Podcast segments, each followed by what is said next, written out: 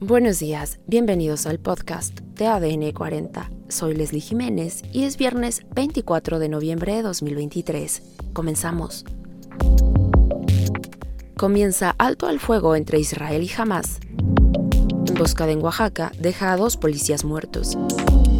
Jueza ordena devolver residencia a Emilio Lozoya. Alerta amarilla en siete alcaldías capitalinas aumenta el número de fallecidos y desaparecidos tras paso de huracán Otis.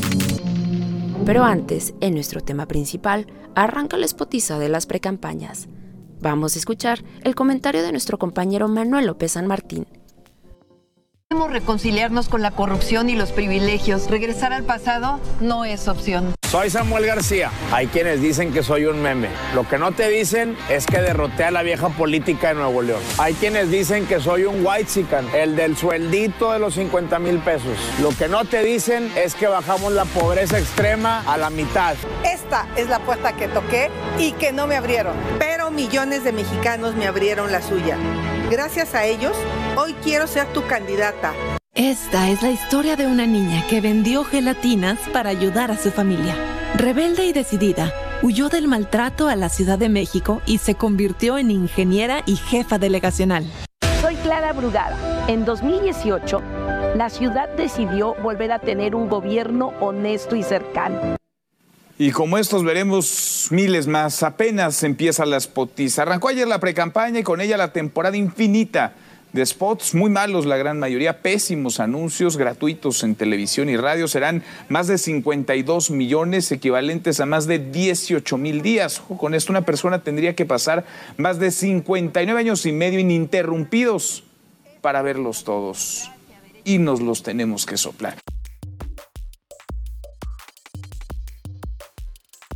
A los spots de radio y televisión de las campañas electorales 2024 se le sumará la papelería propagandística que, según datos de la UNAM en 2012, ascendió a 2.500 toneladas. Además, durante la madrugada de este viernes comenzó en Gaza un cese al fuego entre Israel y Hamas, con una duración de cuatro días. El ministro israelí Benjamin Netanyahu dijo que aceptar el trato fue una decisión complicada, pero correcta, pues se acordó la liberación de 50 rehenes a manos de Hamas a cambio de 150 presos palestinos en Israel. Cabe destacar que los rehenes serán liberados por etapas, las mujeres y los niños serán puestos en libertad primero.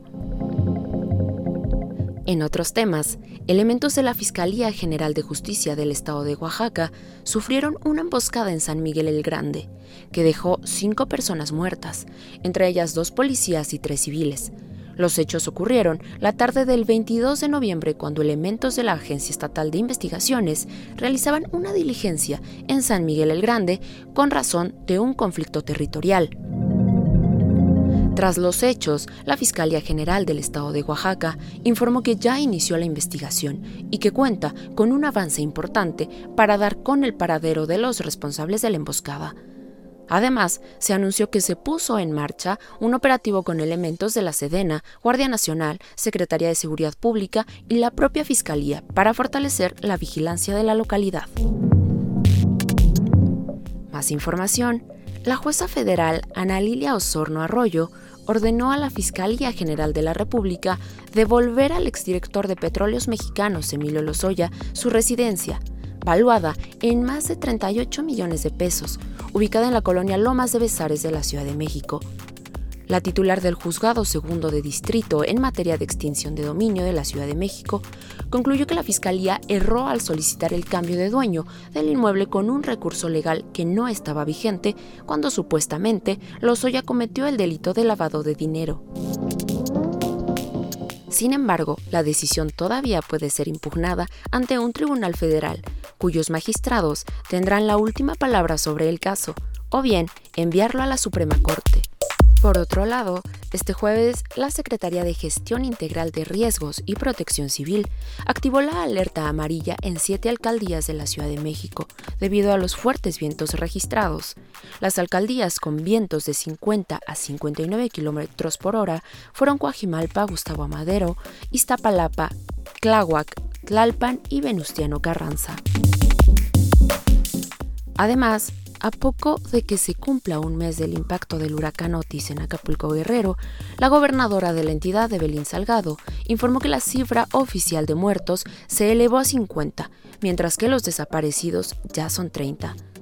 Hasta el momento se ha logrado ubicar a 1.592 personas que por la falta de conectividad no habían tenido contacto con sus seres queridos. Y en los deportes, Jorge Salomón, presidente de la Federación de Honduras de Fútbol, informó que interpondrá una queja ante la CONCACAF por las formas en las que se desarrolló el partido ante México y que evitó que su selección clasificara directo a la Copa América 2024. Además, este viernes, en punto de las 20 horas, se enfrentarán las Águilas del la América contra el Club Tigres durante el partido de ida como parte de la final femenil de fútbol de la Liga MX. Y en los espectáculos, Bob Iger, CEO de Disney, anunció que Frozen 4 ya se encuentra en producción. Esto fue todo por hoy en el podcast de ADN 40. Soy Leslie Jiménez y recuerda seguir a ADN 40 en Spotify, Apple o tu plataforma de audio favorita.